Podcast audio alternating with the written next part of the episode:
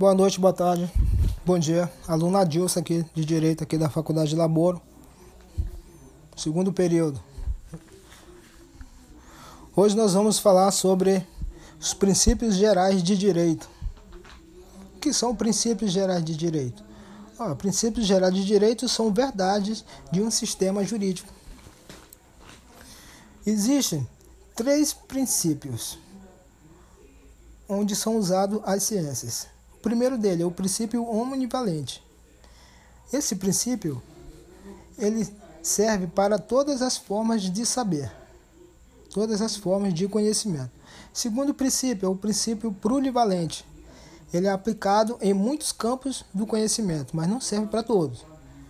E terceiro princípio é chamado de princípio monovalente, válido em ciências específicas. Ora, então, o nosso direito vai usar quais princípios? O primeiro e o terceiro. O princípio omnivalente e o princípio monovalente. Haja vista são ciências específicas que são aplicadas esse princípio. O terceiro. E o primeiro, todas as formas de conhecimento. Falando sobre princípios. O legislador brasileiro coloca os princípios gerais do direito como fonte subsidiária. E pegando a nossa lei de introdução as normas do direito brasileiro, em seu artigo 4 ela diz o seguinte: que eles são o último elo que o juiz deve recorrer perante a lacuna da lei. A nossa lei brasileira está cheia de lacunas. Então o juiz pode usar, primeiro, ele pode usar é, analogia, costumes e princípios gerais do direito para decidir um caso concreto. Para Miguel Reale, o princípio geral de direito são enunciações normativas de valor genérico que condicionam e orientam a compreensão do ordenamento jurídico, que é para sua aplicação e integração, que é para a elaboração de novas normas. Há vários tipos de princípios. Vários tipos de princípios. No nosso caso aqui, há vários tipos de princípios gerais do direito expressos na Constituição Federal de 88 e em leis diversas. Um desses princípios, vamos fazer agora exemplos de alguns princípios, o princípio da igualdade. Também tem o princípio da isonomia. Também nós temos o princípio da dignidade humana. Temos o princípio da autonomia da vontade e temos o princípio da função social da propriedade. Esses foram só alguns princípios. Obrigado. Boa tarde, aluna Adilson aqui da Faculdade da Burro, na Unidade de São Francisco. Dando continuidade aos podcasts. Hoje vamos falar do conceito aberto das cláusulas gerais. Codificação material de um sistema aberto ou simplesmente janela aberta permite uma constante incorporação e solução das, de novos problemas, tá? Então vai haver problema, a norma vai estar aberta, então ela vai solucionar esses problemas, seja pela jurisprudência, seja por atividades complementares à legislação. As cláusulas gerais são janelas abertas deixadas pelo legislador para preenchimento do aplicador do direito então o legislador vem, deixa uma norma aberta. Quem é que vai é, interpretar essa norma? O no caso vai ser o magistrado, um juiz, um desembargador, um ministro supremo, certo? E vai verificar cada caso, caso a caso, ok? Vamos ver alguns exemplos aqui da norma geral das cláusulas gerais. Um deles é a função social do contrato no seu artigo 421 do Código Civil de 2002. Outro, função social da propriedade, artigo 1228, parágrafo 1 do Código Civil. Boa fé está no artigo 113, 187 e 422 do Código Civil. Bens e costumes, artigo 13 e artigo 187 do Código Civil. E nós temos também a atividade de risco, artigo 927, parágrafo único do Código Civil. As cláusulas gerais são conceitos indeterminados que venham a ter um determinado sentido, tá? Esses conceitos são indeterminados, mas eles têm um sentido. Se não tivesse sentido, não seria uma cláusula geral. Não confunda uma cláusula geral com um conceito geral indeterminado, tá? A cláusula geral, ela contrapõe a uma elaboração causuística das hipóteses legais. Nas cláusulas gerais, pessoal, a formação de hipótese geral é precedida mediante o emprego de conceitos, certo? Esses conceitos, eles têm que ter significado. E eles são intencionais quando vago ou quando aberto. Os chamados conceitos jurídicos indeterminados. Então, essa foi a nossa primeira parte aqui do desafio da semana. Aluna Dilson da Unidade São Francisco. Obrigado. Boa tarde a todos, alunos da Dilson aqui, de novo, da Unidade São Francisco. Adilson Ferreira Reis. Hoje nós vamos falar dos princípios. De início, é, de início, a respeito dos princípios, vamos falar do princípio da eticidade.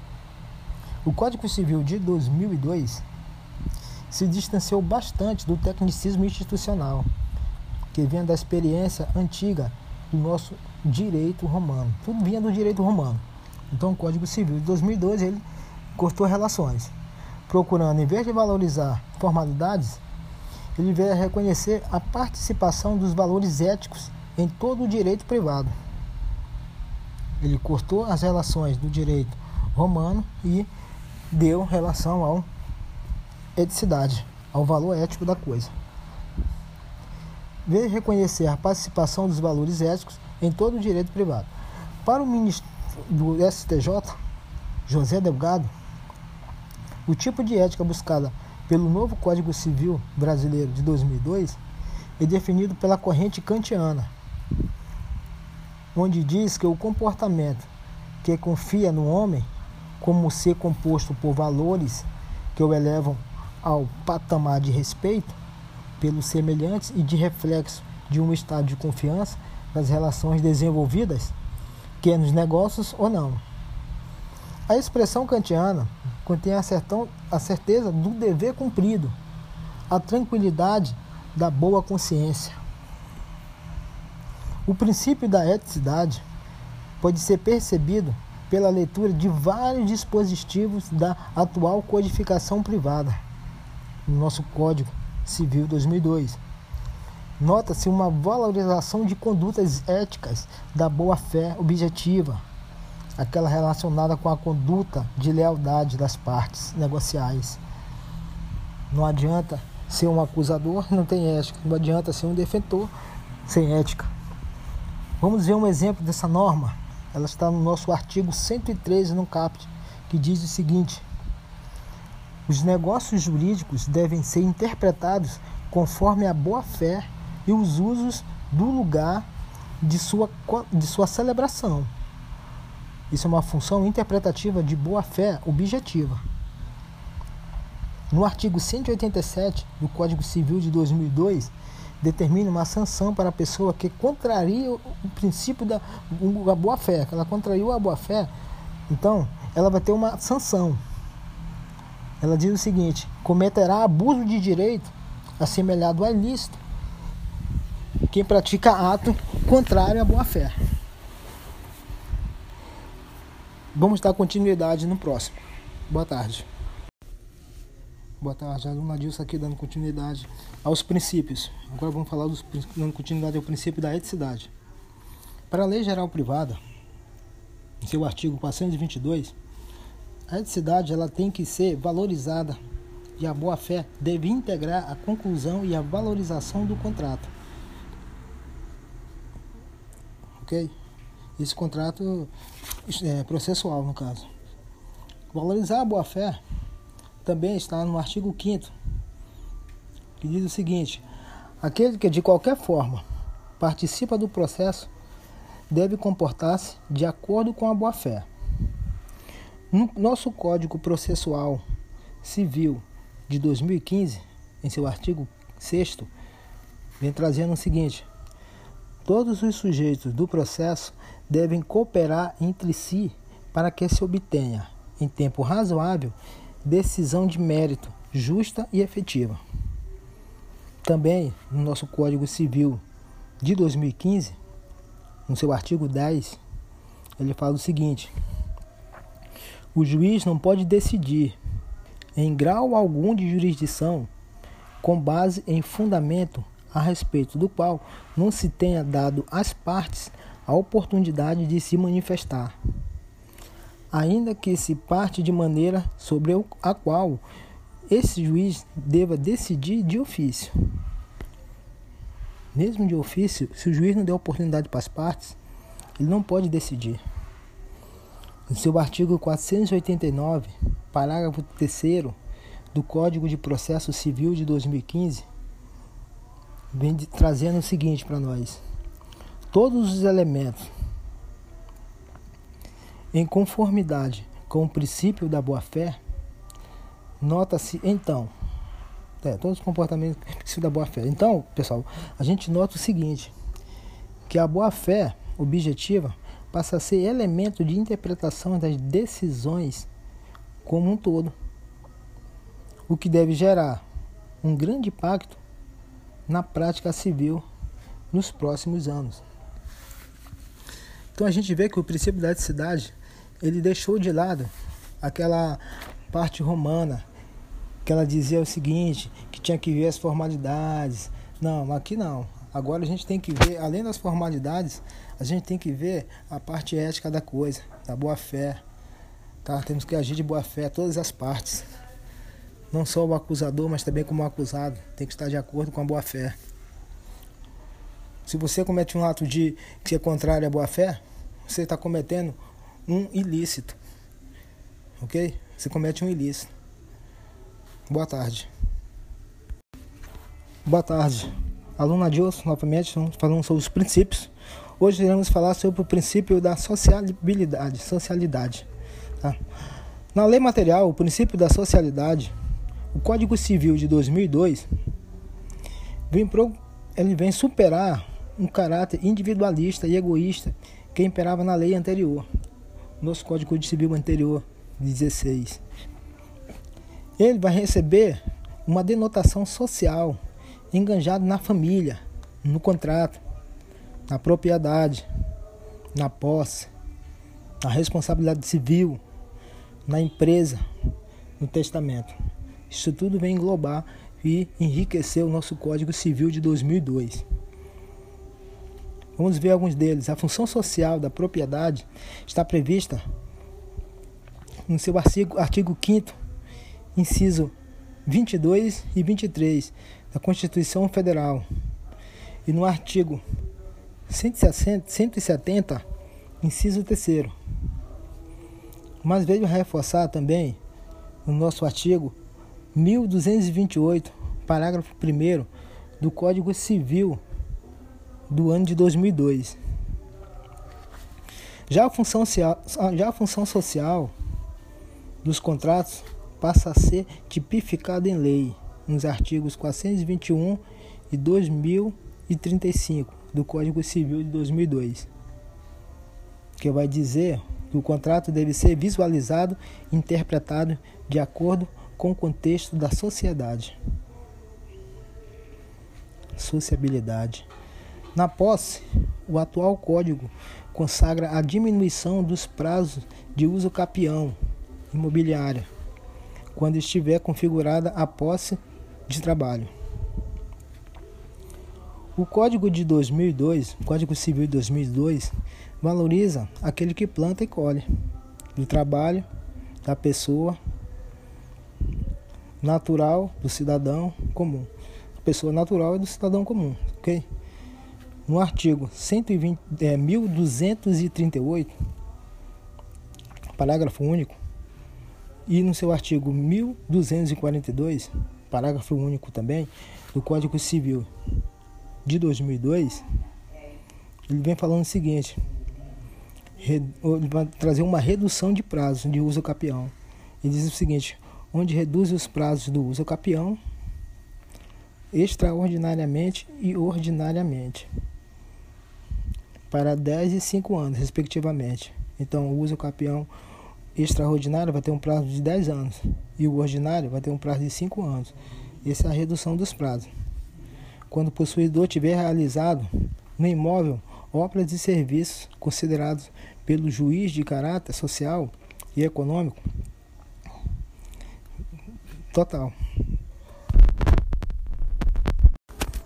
Ok, boa tarde. É, dando continuidade aí. Pontos de destaques que se refere aos princípios do Código Civil de 2002, outrora exposto, que merecem no presente momento um estudo mais aprofundado. Segundo o Miguel Reale,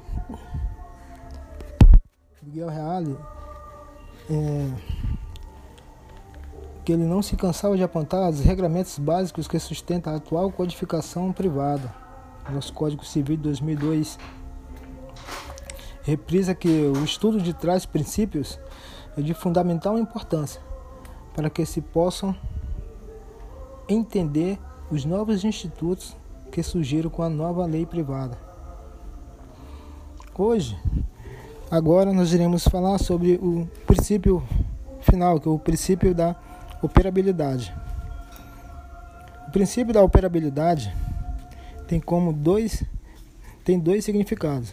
De início, ao sentido de simplicidade, uma vez que o Código Civil de 2002 segue tendência de facilitar a interpretação e a aplicação dos institutos neles previstos. Como exemplo, pode ser citada a distinção que agora consta em relação aos institutos da prescrição e da decadência, matéria que antes trazia grandes dúvidas pela lei anterior, 2016, que era demasiadamente confusa. Por outra via, ao sentido da, de efetividade ou concretude do direito civil, que foi seguido pela adoção do sistema das cláusulas gerais. Ou seja, esse sistema, nas palavras de Judite Martins Costa, grande intérprete e filósofo, ela percebe que a atual codificação material, um sistema aberto de janelas abertas, em virtude de linguagem que emprega, permitindo a constante incorporação e solução de novos problemas. Seja pela jurisprudência, seja por uma atividade de complementação legislativa. Isso já foi falado no nosso podcast sobre normas abertas. A gente só está reforçando aqui para dar continuidade a esse princípio, que é o princípio da operabilidade. Os prazos de decadência eles vão ser simplificados de maneira bem relevante. Então, pessoal, é, a gente está terminando os podcasts aqui do Desafio da Semana. Espero que todos tenham entendido.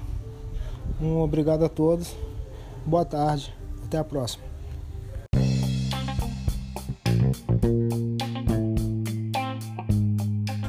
Boa noite, aluno Adilson aqui da Faculdade de Direito. Hoje nós vamos falar sobre a teoria do diálogo das fontes. Ok, a, a teoria do diálogo das fontes não é uma formulação teórica relativamente nova, que foi apresentada no ano de 1995 e tem como pesquisadora no Brasil a professora Cláudia Lima Marques, que é professora da Universidade Federal do Rio Grande do Sul. Essa teoria traz uma nova visão na realização de aplicação do direito para a solução orientada de possíveis conflitos das nossas leis que possam surgir diante do número enorme de leis que se tem atualmente na, na nossa legislação. Hoje nós temos várias leis, essas leis às vezes elas entram em conflito. Nós temos leis que falam a mesma coisa, então para tirar o conflito delas, foi apresentar. A gente pode sabe que o juiz ele pode decidir através da analogia, dos costumes, dos princípios gerais do direito, mas nem sempre consegue. Então a teoria do diálogo das fontes, ela veio justamente sanar é, esse problema, certo? ela tem como objetivo poder proteger os direitos fundamentais. Ou seja, que traduzindo para você, a teoria do diálogo das fontes é uma ferramenta que veio para interpretar o direito perante a grande quantidade de leis existentes no ordenamento jurídico brasileiro. Às vezes, encontra-se várias leis que entram em conflito e são contraditórias essas leis também. Então, qual é a solução? A solução fica difícil para o julgador. Então, é, fica difícil para o julgador. Então, a resolução dos conflitos acaba não tendo resolução. Foi colocada essa teoria, certo? Ela coloca que pode existir formas de leis coexistentes entre elas, mesmo sendo conflitantes entre essas leis. Lembrando que o direito é um conjunto de normas que vão orientar a conduta de uma sociedade. Essas normas têm força que vão trazer uma sanção a quem não as cumpre, certo? Essas normas, essas leis, a gente tem que cumpri-las. Senão vão trazer sanções para quem? Para a sociedade. Então a gente tem que estar sempre atento a essas normas. Mas às vezes há conflitos e o julgador encontra dificuldade para sanar esses conflitos, mesmo utilizando o costume, a analogia e os princípios gerais do direito. Primeira parte aqui concluída. Obrigado.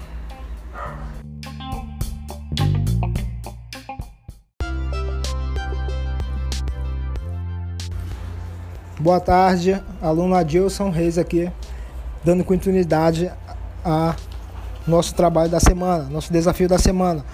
Hoje, teoria do diálogo das fontes. Segunda parte. No artigo 4 da Lei de Introdução das Normas do Direito Brasileiro, ela traz o seguinte, no seu artigo 4 Quando a lei for omissa, o juiz decidirá o caso conforme a analogia, os costumes e os princípios gerais do direito Ora, todos sabemos que a nossa primeira fonte do direito é a lei. Mas a analogia, os costumes e os princípios gerais do direito também são aplicáveis pelo magistrado. Ok. A essência da teoria do diálogo das fontes é que as normas jurídicas não se excluem, pois pertencem a ramos jurídicos diferentes Contudo, elas se complementam. Temos o direito civil, direito do trabalho. Às vezes, umas normas que estão tá em conflito pode achar a solução para um determinado direito.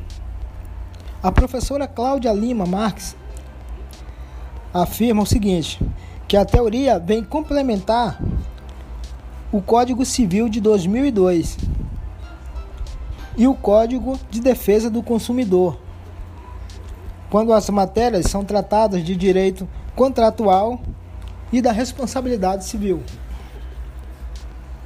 Em algumas ocasiões, as fontes do direito entram em rotas de colisão entre si.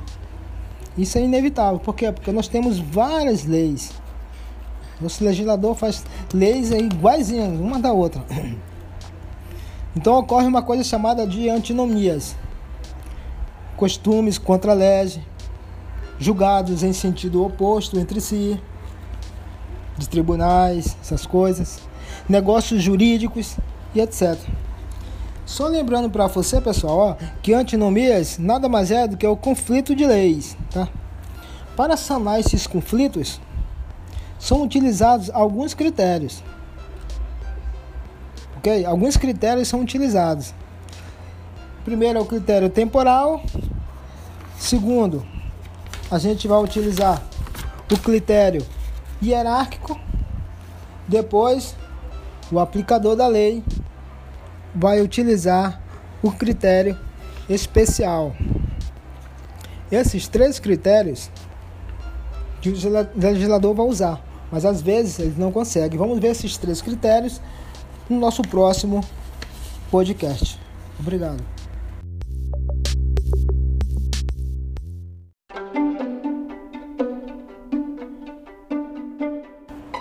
Boa noite, aluno Adilson aqui do curso de Direito, dando continuidade à teoria do diálogo das fontes. Ok, sabemos que algumas leis no nosso ordenamento jurídico elas podem entrar em conflito entre si. Ah, vários motivos, certo? Alguns julgados em sentido oposto, alguns costumes contra leges, negócios jurídicos. Então isso vai criando antinomias. Então, para sanar esses conflitos, são utilizados alguns critérios, alguns critérios. São chamados os critérios utilizados pelo, pelo julgador. O critério temporal, o critério hierárquico e o critério especial. Oh, primeiro deles, critério temporal. Fala o seguinte, o critério temporal.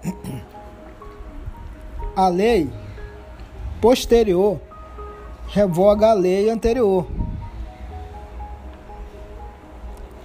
Com isso, a lei nova precede sobre a lei anterior. Esse é o critério temporal, certo? Então a lei nova, ela tem precedência sobre a lei anterior. Aí nós temos o critério hierárquico, que é o segundo. No critério hierárquico, a lei superior prevalece sobre a lei inferior. Sem, dúvida de dúvidas. Lá no nosso triângulo da pirâmide de Kelsey, lá tem a hierarquia das leis. Quem está lá em cima? Constituição Federal, certo? Então a Constituição Federal vai prevalecer perante as demais leis. O terceiro critério é o critério especial. Ele fala o seguinte: critério especial. A lei de conteúdo específico prevalece sobre a lei de conteúdo genérico. A famosa lex specialis derogate lex generalis. Contudo, esses critérios, às vezes, não propiciam soluções jurídicas adequadas. Podem levar à famosa dor da consciência, o sentido de que algo está errado. E nesse cenário de vazio de sentimento, dor da consciência, que a teoria do diálogo das fontes vem estabelecer a coerência e a, e a unidade do sistema, certo? Que estava abalando esse sistema. E isso se faz através de uma investigação, de uma análise da situação fática correspondente, onde as normas incidentes estão contidas. É nesse conflito que o operador do direito vai buscar identificar a finalidade e a essência do bem jurídico, objeto da lide, para formular num processo a solução que o caso reclama em sintonia com as diretrizes do nosso da nossa grande Constituição Federal de 1988. Obrigado.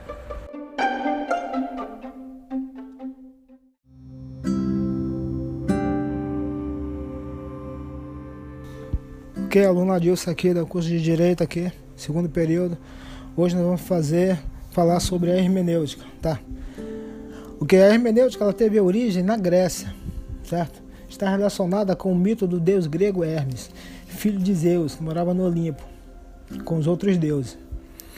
Então o Olimpo era o mundo dos deuses e a terra o mundo dos homens. Para os deuses se comunicarem com os homens, é, a linguagem era bem estranha, era diferente. O homem não entendia que os deuses comunicavam e os deuses não entendiam o que o homem falava. Então, Zeus então Zeus ele atribuiu ao seu filho Hermes, certo? Deus atribuiu ao seu filho Hermes que enviasse as mensagens dos deuses aos homens, de forma que elas poderiam ser interpretadas e traduzidas, certo? para uma linguagem onde todos pudessem entender. Essa mensagem ela ficou conhecida como hermenêutica, em homenagem ao Hermes, ao deus Hermes, hermenêutica. Então, a hermenêutica foi uma as, as mensagens interpretadas pelos deuses e pelos homens. Agora aqui no nosso direito, certo? A nossa hermenêutica ela vai interpretar, mas é a lei jurídica, tá? No nosso mundo jurídico, a hermenêutica vai, vai interpretar, mas é a lei, tá? Então, o objetivo de estudo da hermenêutica no direito é a mensagem traduzida pela lei, é o sentido da lei. Métodos interpretativos. Todo, tudo aquilo que está ao nosso redor, nós devemos interpretar, pessoal, certo?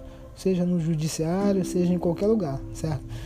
E no, no judiciário específico, essa interpretação ela é feita através da hermenêutica, certo? Que ela vai interpretar a lei, não vai, ela vai pegar o seu sentido e também o seu alcance, certo? Ela vai interpretar dessa forma, do seu sentido e do seu alcance. Agora vamos ver alguns métodos de interpretação, tá? Quanto às fontes, elas podem ser autênticas que se dividem em doutrinárias e judiciárias. Quanto aos meios, pode ser o meio gramatical, racional, sistemático, histórico, teleológico. Quanto ao resultado, eles podem ser declarativa, restritiva ou então pode ser extensiva. Tá? Então esses são os meios, essa é a nossa primeira parte aqui. No nosso próximo áudio nós iremos falar desses meios de interpretação. Ok, obrigado.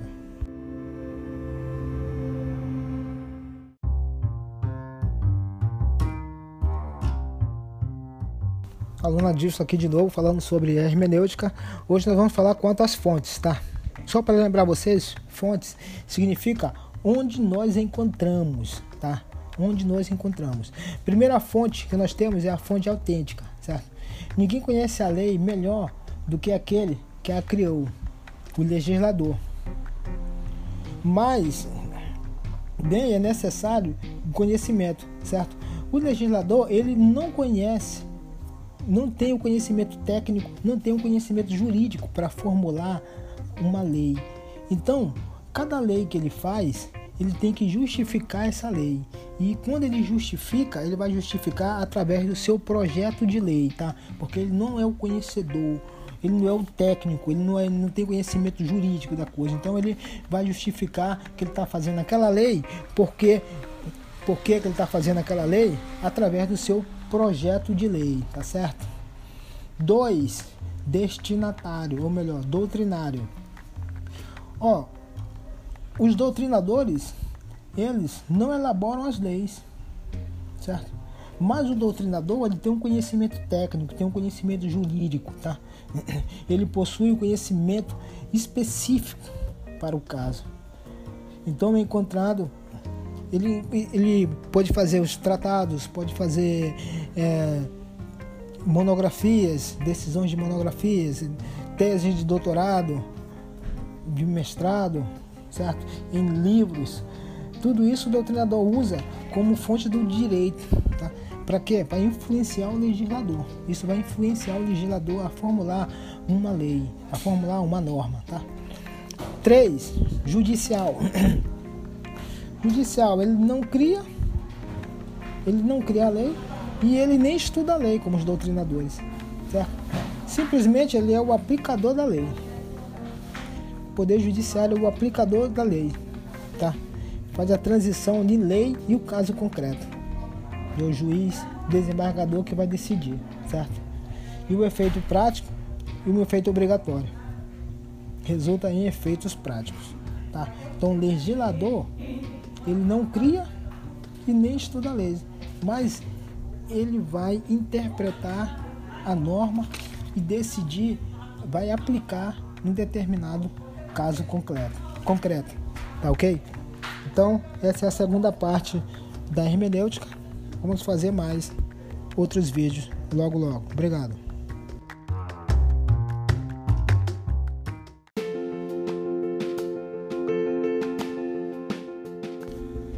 Aluna Dilson aqui de novo. É, vamos ver agora quanto aos meios, tá? Quanto aos meios. Interpretação racional. Interpretação racional ou lógica. É o espírito da lei. É a análise daquilo que realmente foi dito pelo legislador, desconsiderando as suas intenções. Isso é o mens lege, certo? Esquece a intenção do legislador e leva em consideração a interpretação da lei, qual o sentido da lei. Pode criar novos processos de interpretação sistemática. Mens legislatório é a intenção do legislador. Este busca a intenção do legislador, independente do que foi escrito, ok? Agora vamos ver o meio gramatical. Olha, todo mundo sabe que é através das palavras da norma jurídica que o intérprete do direito mantém o primeiro contato com o texto. Nas funções sintáticas e semânticas. Através da gramática é que se busca eliminar as ambiguidades, as equivocidades e impressão da redação do texto normativo. O legislador ele deixa muita ambiguidade no texto. E através da gramática a gente vai sanar esses problemas, sabe? Sabe que há muitos conceitos jurídicos indeterminados, abertos. Através da interpretação que vai ser sanada esses, essas indeterminações e esses conceitos abertos. Na ocasião, o intérprete fará uma adaptação ao caso concreto vivido, onde eliminará a interpretação e preencherá, preencherá o vazio existente de uma norma jurídica. Tá? Esse é o meio de interpretação chamado de gramatical. A doutrina afirma que interpretar significa fixar o sentido de alguma coisa quem interpreta busca captar do objeto de interpretação sua essência e colocá-la de forma traduzida como um novo patamar de entendimento, ou seja, extrair do objeto tudo aquilo que tem de essencial. Para interpretar a norma jurídica, temos que ter uma fixação de sentido, fixação de alcance da norma jurídica. Ou seja, não só o sentido, mas também o alcance, de modo que se deixe patente a que situação ou pessoa a norma jurídica interpreta, a, a, a que se aplica também. Também é importante dizer que esse alcance e sentido deve envolver todo o contexto normativo, o qual estão inseridos, certo? Há uma diferença de interpretação e hermenêutica, de forma tradicional e jurídica, certo? Interpretação é o trabalho prático elaborado pelo operador do direito, onde busca fixar sentido e o alcance das normas jurídicas. Já a hermenêutica é a teoria científica da interpretação, que busca construir um sistema que propicia a fixação do sentido e do alcance das normas jurídicas. Traduzindo, o objetivo da hermenêutica é o próprio ato interpretativo, a interpretação em si. Ok?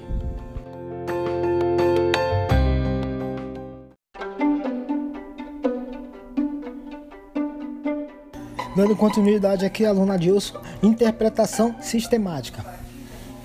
Cabe ao intérprete levar a conta a norma jurídica inserida em um contexto maior de ordenamento ou sistema jurídico.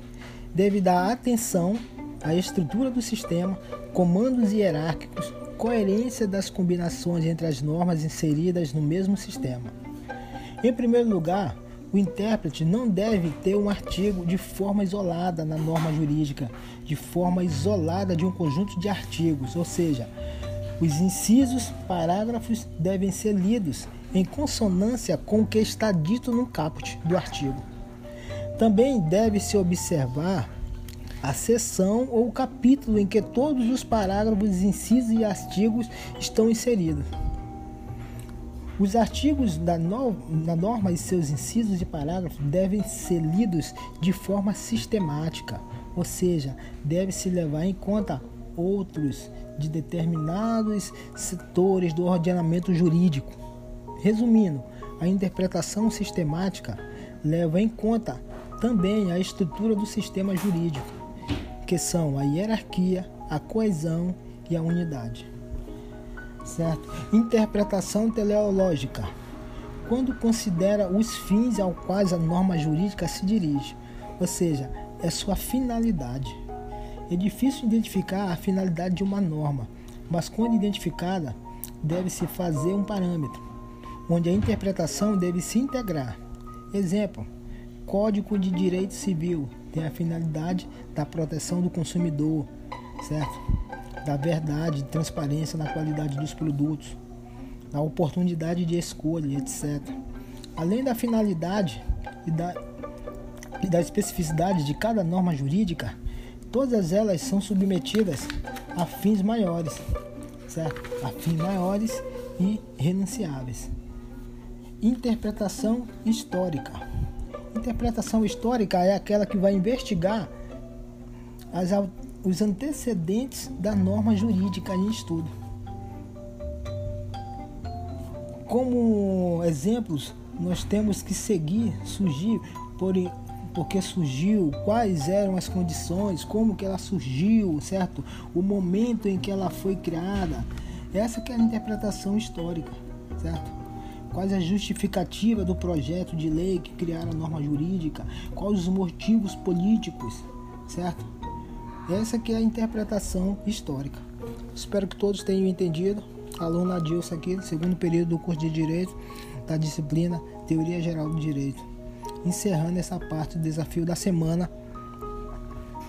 Ok, obrigado.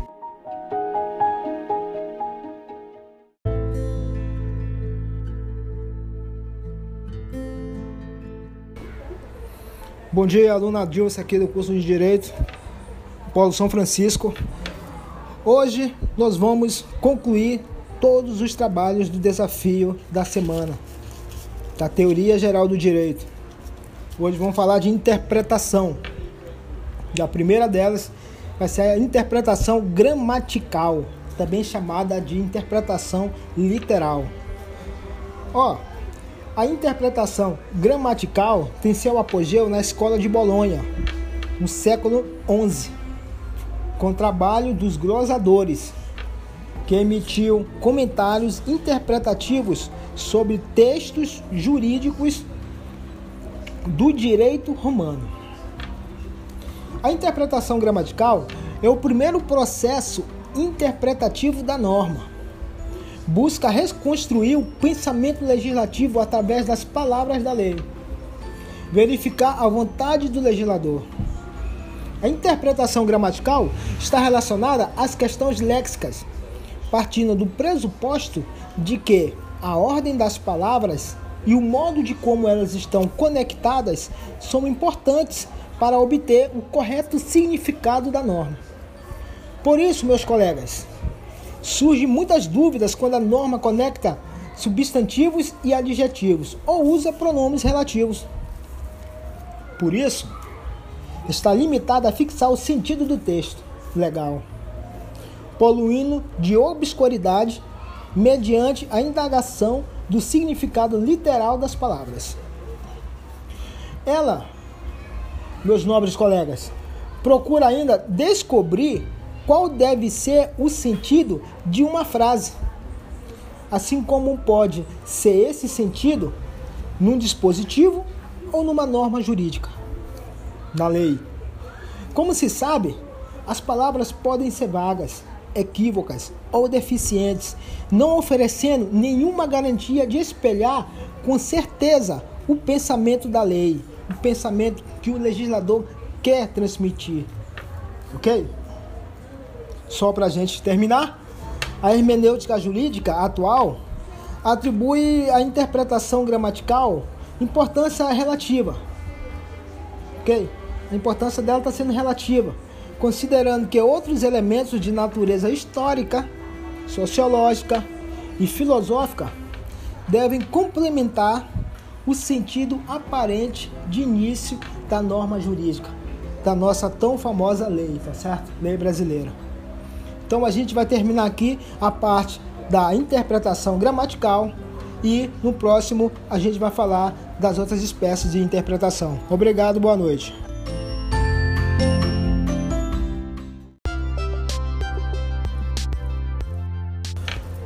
Boa tarde, colegas do curso de Direito. Aqui é o aluno Adilson. Hoje iremos falar sobre a interpretação lógica. A interpretação lógica, já usada para solucionar problemas sintáticos, com os quais se depara o intérprete da norma jurídica, procurando descobrir o sentido da lei mediante a aplicação dos princípios científicos lógicos e enfrentando questões lógicas de interpretação. Nós temos duas partes da interpretação lógica. A primeira delas, a lógica formal. Nessa lógica formal, nós veremos alguns princípios da matemática. O primeiro princípio é o princípio da identidade, que diz o seguinte: o que é, é, o que não é, não é. Significa o que, pessoal? Meus caros colegas, significa que é uma coisa é idêntica a si mesmo e não ao seu contrário. O nosso segundo princípio é o princípio da contradição. Diz o seguinte: o contrário do que é verdadeiro é falso. A mesma coisa não pode ser e não ser ao mesmo tempo. Entenderam? Agora, vamos ver o próximo princípio, que é o terceiro princípio. Eu acho que você já deve ter ouvido esse princípio. Quem fez engenharia já deve ter ouvido. Eu fiz, então é por isso que eu trouxe esses princípios, porque eu tenho mais afinidade com esses princípios. É o princípio do terceiro excluído, que faz parte também da lógica. A lógica tem esse princípio. Se duas coisas são contraditórias, uma deve ser verdadeira, a outra falsa. Ou seja, não há outra opção entre a verdadeira e a falsa, certo? Ou uma é verdadeira e um, se uma for verdadeira, a outra é falsa. Outro princípio conhecido é o princípio do silogismo, tá? Esse princípio também está na lógica, que faz parte da nossa interpretação lógica, da lógica formal, que é o princípio do silogismo, tá? O princípio do silogismo expressa o seguinte: se A e B se A é B, se A é B e B é C, então C é A. Esse, em princípio, traz uma premissa maior, uma premissa menor e traz também a solução do silogismo. Então, a gente falou sobre esses princípios da lógica formal. Existem vários princípios para não se estender muito, a gente colocou só, só, só trouxemos esses princípios, tá? Que são os princípios que até a gente conhece, o pessoal que faz algumas disciplinas já conhece. Na próxima a gente fala dos próximos, ok? Obrigado.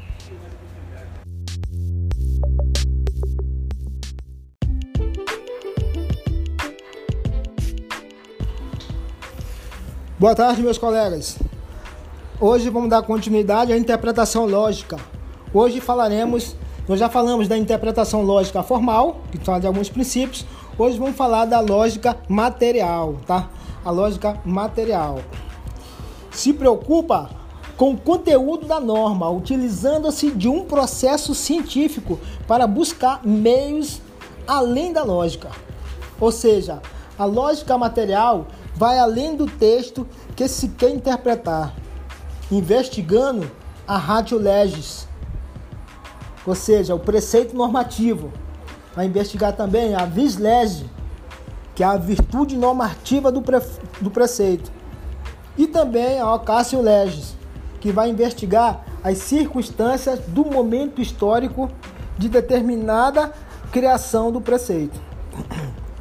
Porém, o que vai prevalecer para a corrente tradicional da hermenêutica é a utilização da lógica formal com objetivos mais retóricos de demonstrar a validade formal da argumentação. Mas também nós temos outras correntes, tá?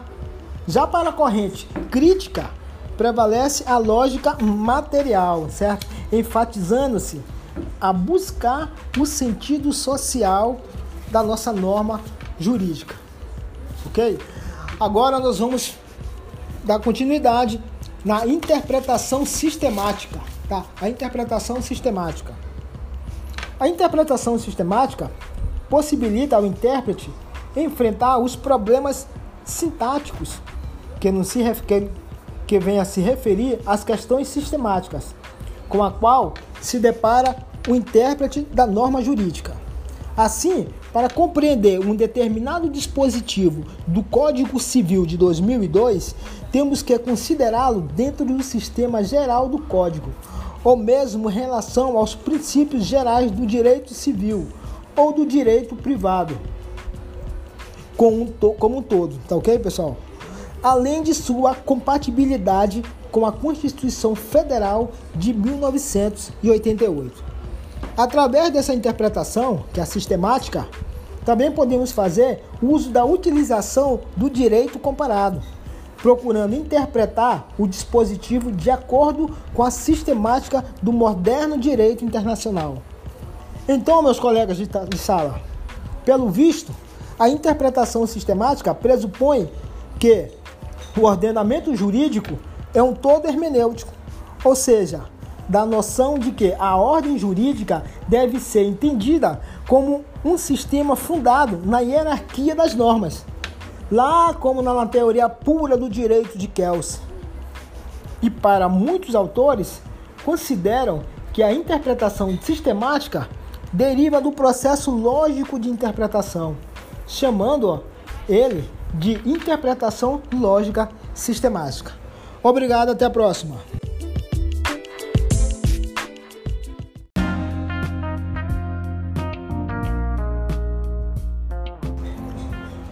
Boa tarde, caros colegas do curso de Direito. Aqui é o aluno Adilson, da Unidade São Francisco. Hoje nós vamos encerrar a parte de interpretação. Já vimos a interpretação lógica, já vimos a interpretação gramatical, já vimos a interpretação sistemática e agora vamos estar com a interpretação histórica da norma. A interpretação histórica, ela tem o objetivo de esclarecer o sentido da lei por um trabalho de reconstituição do seu conteúdo original, tomando por base os documentos relacionados com a elaboração da lei e procura reconstituir as circunstâncias históricas que o ensejaram. Na prática, meus colegas, algumas doutrinas afirmam que a interpretação histórica trata de descobrir a real intenção do legislador na época em que a lei foi elaborada, não devendo restringir-se ao exame dos documentos históricos. Agora vamos comentar sobre a próxima interpretação, que é a interpretação teleológica, tá? A interpretação teleológica, ela vem solucionar, compreender o direito do seu ponto de vista funcional. Ou seja, se a norma jurídica cumpre a sua finalidade, que justifica a sua existência. Esse método pressupõe que a lógica formal não é suficiente para solucionar os problemas do direito, devendo o intérprete levar em consideração a realidade concreta, os interesses vitais e os fatos sociais que constituem as fontes da produção jurídica. Também, meus colegas, busca descobrir o fim, que é a finalidade, essa famosa finalidade, certo? a que a norma se dirige, pois toda norma tem um escopo que será descoberto e valorado pelo intérprete. Às vezes, com base nas circunstâncias específicas da situação jurídica dada. Hoje, a interpretação teleológica tem uma especial aplicabilidade no direito processual, em razão do princípio da instrumentalidade das formas, que é o seguinte, pessoal, ó. A covalidade é convalidado o ato processual que não seguido com exatidão a forma prescrita alcançou fim desejado, pois a norma processual é apenas um meio para atingir um fim e não um fim em si mesmo. Só lembrando para vocês que convalidar significa tornar válido, ok? uma norma que ela pode se tornar válida, mas a escrita está errada. Mesmo ela sendo convalidada, ela vai ser anulada. Eu acho. Obrigado.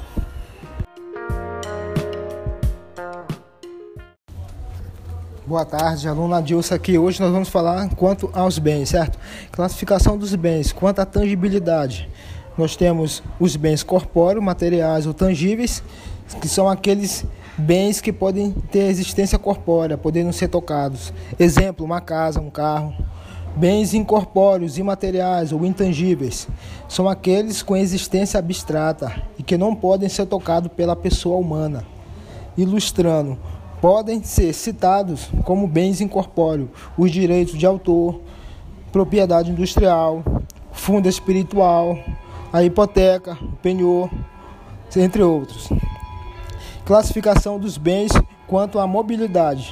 Bens móveis, melhor, bens imóveis, são aqueles que não podem ser removidos ou transportados sem a sua deteriorização ou destruição. São subclassificados em bens imóveis por natureza ou por essência. São aqueles formados pelo solo e tudo quanto se lhe incorporar de forma natural. Os bens imóveis por natureza abrangem o solo com sua superfície, o subsolo e o espaço. Bens imóveis por acessão física, industrial ou artificial. São aqueles bens formados por tudo o que o homem incorporar permanentemente ao solo, não podendo removê-lo sem sua destruição ou deterioração. Tais bens imóveis tem origem em construções e plantações, situações em que ocorre a intervenção humana. No artigo 181 do Código Civil não podem não perdem o caráter de imóveis, certo? As edificações que separadas do solo, mas conservada a sua unidade, forem removidas para outro local, e os materiais provisoriamente separados de um prédio para nele se reapregarem. Bens imóveis por acessão física e intelectual. Conceito relacionado com tudo o que foi empregado intencionalmente para a exploração industrial, aformoseamento e comodidade. São bens móveis que foram imobilizados pelo proprietário, construindo uma ficção jurídica sendo tratados, via de regra, como pertenças. Existe uma grande discussão a essa modalidade de bens imóveis, certo? Esses bens são imóveis. Existe uma discussão, mas essa discussão a gente deixa para depois, do legislador. Bens imóveis por disposição legal. Tais bens são considerados como imóveis para que possam receber melhor proteção jurídica. São bens imóveis por determinação legal nos termos do artigo 80 do Código Civil, o direito à sucessão aberta e os direitos reais sobre os imóveis, caso da hipoteca, como regra geral, e do penhor agrícola, como regra excepcional. Ok. Boa tarde. Agora vamos falar sobre os bens móveis, tá? Já falamos dos imóveis, agora vamos falar dos bens móveis. Os bens imóveis são aqueles que podem ser transportados por força própria ou por força de terceiro, sem a deteriorização, destruição e alteração da substância ou da destinação econômica social. Eles são classificados como, primeiro, bens móveis por natureza ou essência. São os bens que podem ser transportados sem qualquer dano, por força própria ou alheia. Quando o bem móvel puder ser movido de um local para outro, por força própria, será denominado bem móvel semovente como é o caso dos animais. Conforme o artigo 84 do Código Civil, os materiais destinados a uma construção, enquanto não empregado, conservam a sua mobilidade, sendo por isso denominados bem móveis propriamente ditos. 2. Bem móveis por antecipação. São os bens que eram imóveis, mas que foram mobilizados por uma atividade humana. Exemplo típico é a colheita de uma plantação ou a lenha cortada. Sobre essa hipótese, pronuncia o Supremo Tribunal de Justiça, o Superior Tribunal de Justiça, no seu conteúdo, que é possível, por convenção das partes, enquadrar o bem como móvel por antecipação. Tá ok? Acho que deu para o pessoal entender. Agora, vamos falar três bens móveis por determinação legal. Situação em que a lei determina que o bem é móvel como a previsão que consta no artigo 83 do Código Civil, envolvendo os direitos reais e as, ações, e as ações respectivas que recaem sobre o bem imóveis. Caso do penhor, em regra, as energias com valor econômico, como a energia elétrica, os direitos pessoais de caráter patrimonial e respectivas ações, caso dos direitos autorais, nos termos do artigo 3 da Lei 9.610 de 1988. Classificação dos bens quanto à fungibilidade. Nós temos os bens infungíveis, que são bens infungíveis, são aqueles que não podem ser substituídos por outro da mesma espécie, quantidade e qualidade. São também denominados bens personalizados, sendo que os bens imóveis são sempre infungíveis. Como bens móveis fungíveis podem ser citados as obras de artes únicas e os animais de raça identificáveis. Os automóveis também são bem móveis e fungíveis, por serem bem complexos e terem número de identificação, no caso do chassi, certo? A título de outro exemplo, com intenso debate na realidade contemporânea, o aparelho celular, como todos os aplicativos e dados pessoais do seu proprietário. Também deve ser considerado como bem móvel infungível, certo? Em reforço, assim como ocorre no número do chassi dos veículos, cada celular tem um número de identificação específica, que é o e-mail. Entendeu? Bens fungíveis. Nos termos do artigo 85 do Código Civil, fungíveis são os bens que podem ser substituídos por outros da mesma espécie, qualidade e quantidade. Todos os bens imóveis são personalizados, esses que possuem registro, daí serem infungíveis. Já os bens móveis são, na maioria das vezes, bens fungíveis. O empréstimo de bens fungíveis é o mútuo, caso do empréstimo de dinheiro. Ok, obrigado. Ok, Adilson aqui de novo. Hoje vamos falar a classificação dos bens quanto à consultibilidade. Tá? Consumibilidade ele se fala, se refere ao consumo, certo? Se o consumo do bem implica destruição imediata, a consumibilidade é física ou de fato ou ainda fática. Se o bem pode ser ou não objeto de consumo, ou seja, se pode ser alienado, a consultibilidade é jurídica ou de direito. Primeiros, vamos com esses critérios que nós acabamos de ver, pessoal, nós vamos é ver a classificação, certo? Os bens consumíveis são bens móveis cujo uso importa na destruição imediata da própria coisa, certo? Consultibilidade física, bem como aqueles destinados à alienação, consultibilidade jurídica, é o artigo 86 do nosso Código Civil. Bens inconsumíveis são aqueles que proporcionam reiteradas utilizações, permitindo que se retire a sua utilidade sem deteriorização ou destruição imediata, inconsumibilidade física, bem como aqueles que são inalienáveis, inconsumibilidade jurídica, certo? Classificação dos bens quanto à divisibilidade. Bens divisíveis são aqueles bens que podem a partir de porções reais ou distintas, formando cada qual um todo perfeito, conforme prévia do artigo 52 do Código Civil de 1916.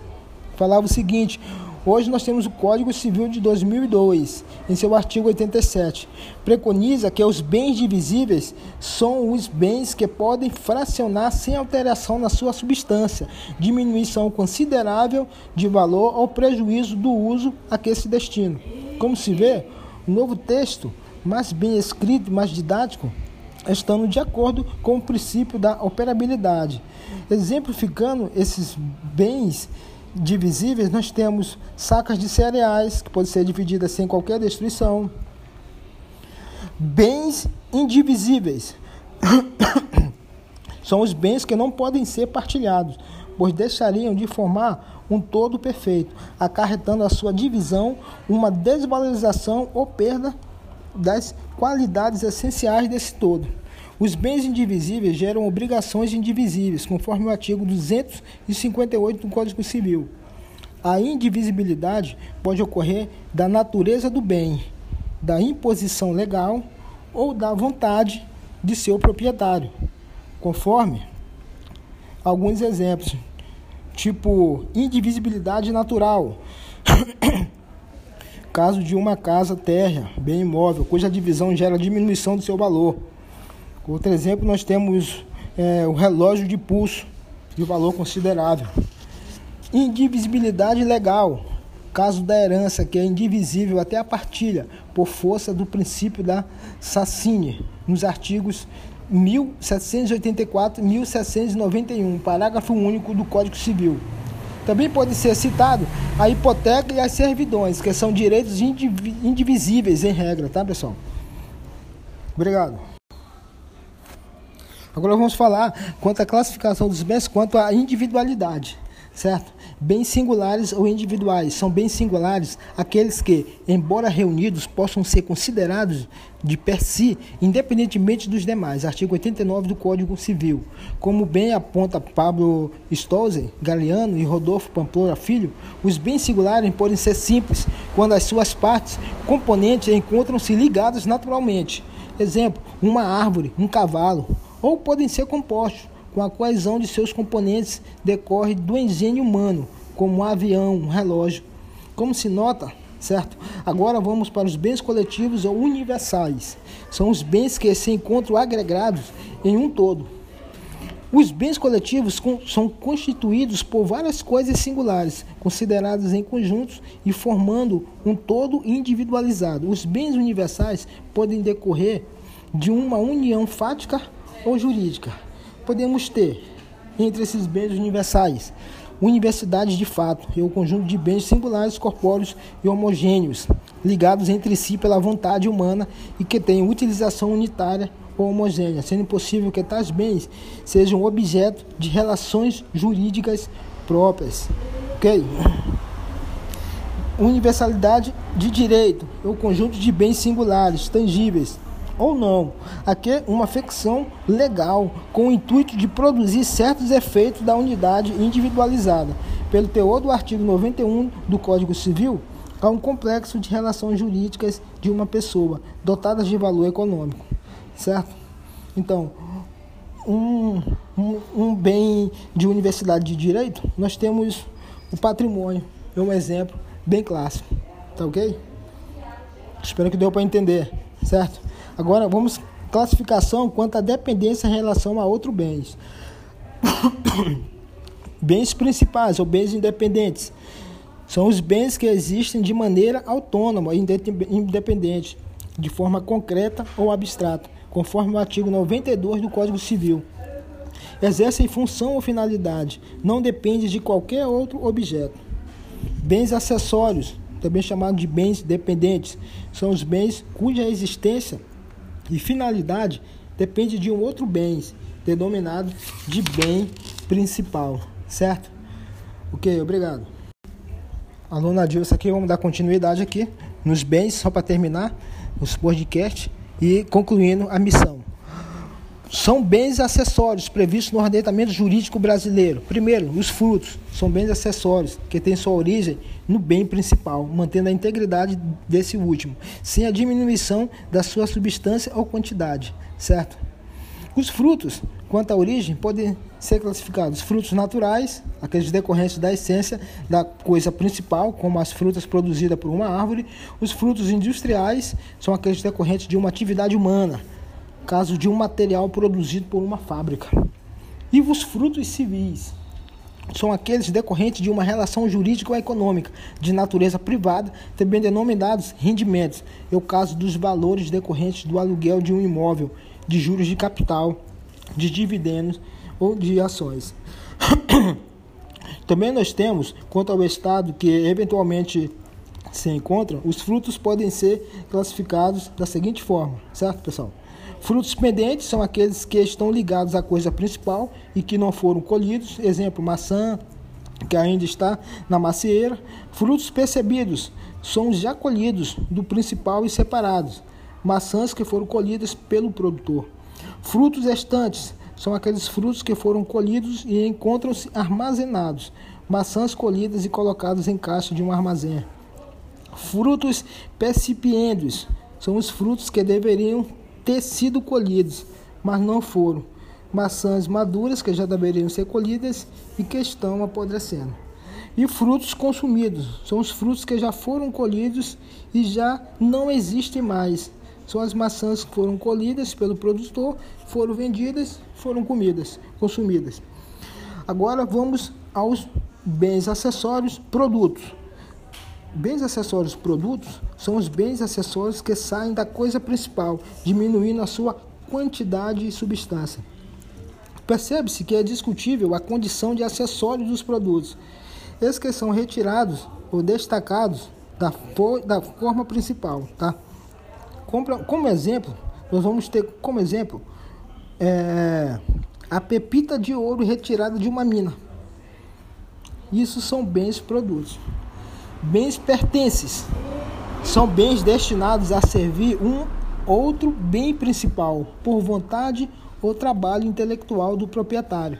Como efeito, nós temos o artigo 93 do Código Civil, são pertences os bens que, não constituindo partes integrantes, se destinam de modo duradouro ao uso, ao serviço ou ao aformoseamento de outro. Obrigado.